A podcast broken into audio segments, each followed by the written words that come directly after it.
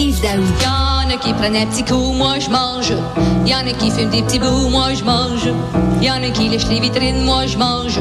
J'aime mieux rester dans ma cuisine puis je mange. Quand je vais chez vous, moi je mange. Là, ça serait moi, je paye. Yves Daou, ça serait j'ai une petite faim, moi, je paye. J'ai le goût de me faire un lunch, moi, je paye. Hey, mais Richard, c'est avec cette chanson-là, ça me fait penser, avec l'augmentation actuellement qui est prévue pour 2023, il y a plus en plus de gens qui envisagent maintenant pour, pour le souper de Noël, là, et mais que des gens partagent des coûts. Ce que tu Ah, voyais pas ouais. avant. Tu comprends-tu? Donc, euh, mais là, on apprend ce matin là que tu sais, c'est le- toujours l'édition annuelle du rapport sur les prix alimentaires canadiens qui est faite par euh, l'Institut d'Alousie avec euh, Sylvain Charlebois.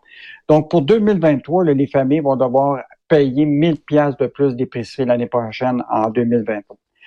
C'est, là, il parle d'une augmentation entre 5 et 7% selon les types de, de, de produits.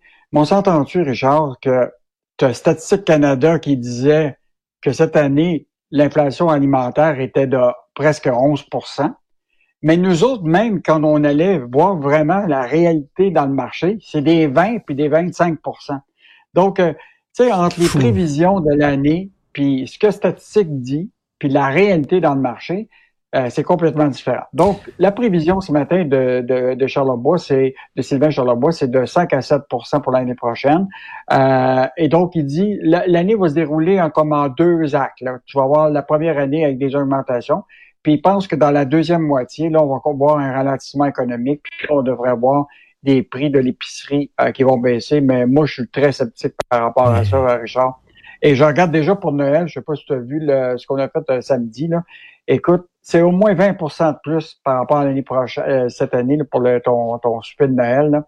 Écoute, Aïe, aïe. La, la dinde, la dinde a augmenté de 50% le prix. Le beurre, plus que 26% euh, Le steak haché, plus que 7,5% Donc, tous ces aliments-là se retrouvent euh, évidemment dans le souper de Noël. Mais les gens sont pas fous. Hein? Ils ont changé leur habitude. Il y a des gens qui ont commencé déjà à acheter, c'est quoi, leur dinde déjà à l'action de grâce. Donc, Oui. ils évitent euh, Ouais. que, les gens vont éviter d'acheter toute la dernière minute, probablement comme toi puis moi. Mais, mais où, oui, où, où c'est écrit que ça prend une dinde? Pourquoi pas un souper de Noël au spaghetti? Hein, ça serait. ça- Mais non, mais les pâtes, les pâtes alimentaires ont augmenté de 20 Hey, écoute, moi, je reviens tout le temps avec ma laitue, ma laitue iceberg. La laitue iceberg, 6 piastres une laitue iceberg. Écoute, là, c'est n'importe quoi. C'est rendu plus, c'est quoi, c'est, c'est, c'est de l'or. Mais oui. Donc, euh, mais ce qui est intéressant, je, je veux juste te dire, Richard, tu te rappelles le, le- au fédéral, il avait demandé euh, qu'il y ait un comité euh, qui étudierait les, euh, les profits des, des grandes chaînes d'épicerie. Là. Et donc, aujourd'hui, il va y avoir le comité euh, de l'agriculture qui reçoit les PDG. Et aujourd'hui, c'est là au bloc. Fait que je vais t'en parler demain. Ah. Euh, donc, on va voir comment ils se défendent par rapport à, en pleine période de l'inflation, comment il peut accepter de générer autant de profits alors que les gens euh, doivent se serrer la ceinture pour acheter de la bouffe. Alors, autre nouvelle euh, assez étonnante, là, les cotisations du régime des rentes du Québec seraient bientôt facultatives. Écoute, ça, c'est Michel qui, euh, dans le discours là, de, inaugural de François Le- Legault, qui a dit clairement là, que, le- le- que pour la pénurie d'em- d'emploi, il pourrait faire en sorte que la régime des rentes du Québec soit facultative à partir de 65 ans. Et donc, euh, je te rappellerai qu'actuellement, tous les travailleurs qui gagnent plus de 3500 dollars, qui aient 18 ans, 65 ans, 75 ans, doivent contribuer. Donc, euh, l'employeur et, euh, et, et l'employé.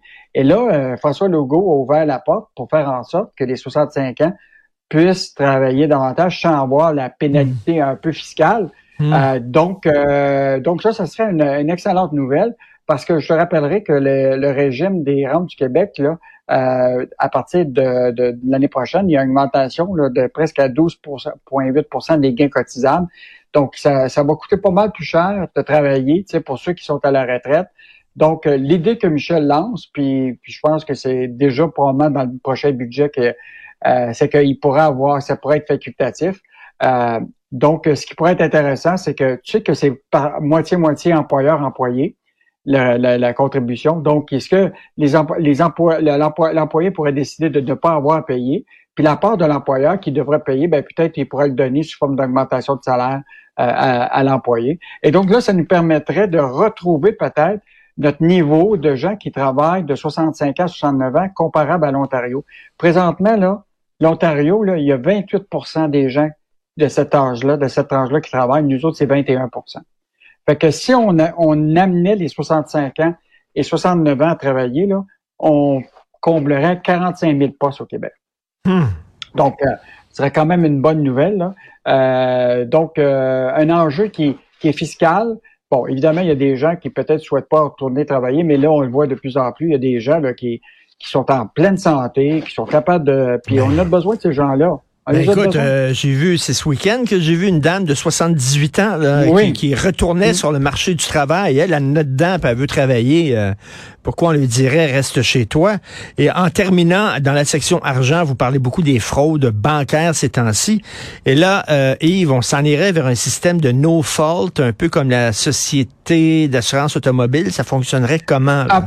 En fait, l'idée, c'est que toute la semaine passée, tous les cas de fraude bancaire qu'on a vu à la BMO tout ça, les gens se retrouvent dans une situation où, écoute, ils sont privés de, de, leurs revenus dans leur compte bancaire pendant des mois parce qu'il y, a, une fraude. Ce que suggère actuellement un avocat de l'Université de McGill, c'est qu'on ait un système de no fault, tu sais, comme on a dans l'automobile. C'est que tu sais, n'as pas de responsabilité, mais tu es indemnisé rapidement, hmm. autant la victime que celui qui est, qui est touché. Là, présentement, tout est à l'avantage des banques pas l'avantage des clients. C'est-à-dire, est-ce que, est-ce qu'il faut que tu prouves que tu as été fraudé, puis blabla, puis ça prend ben du temps? Écoute, on a regardé le contrat de la BMO, là. Écoute, ça fait, quand tu signes, là, ton, pour ton compte bancaire, là, puis ta carte d'Interact, là, c'est 10 pages. As-tu déjà lu les 10 pages qui sont là, là, là-dedans? Ben, écoute, là-dedans, c'est marqué que, clairement, là, qu'il faut que tu changes ton mot de passe deux fois par année. Sinon, si tu te fais frauder, t'es pas indemnisé.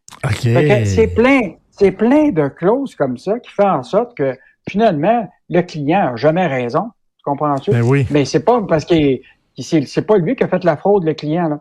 Donc lui, ce qu'il suggère, c'est qu'on en arrive à un système où ce que euh, les, les, les gens sont compensés rapidement pour pas qu'ils se retrouvent pendant des mois à avoir rien dans leur compte bancaire.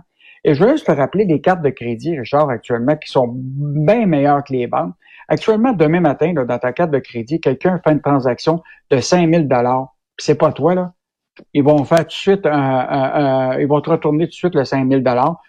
Ils savent très bien que si tu n'as pas signé, tu vas l'avoir. Dans le cas des banques, quand il y a des fraudes sur Interact dans ton compte bancaire, ça prend une enquête, ça prend mmh. toutes sortes de monde, puis mmh. tout le monde se relance la balle. Mmh. C'est-tu Interact, c'est-tu la banque?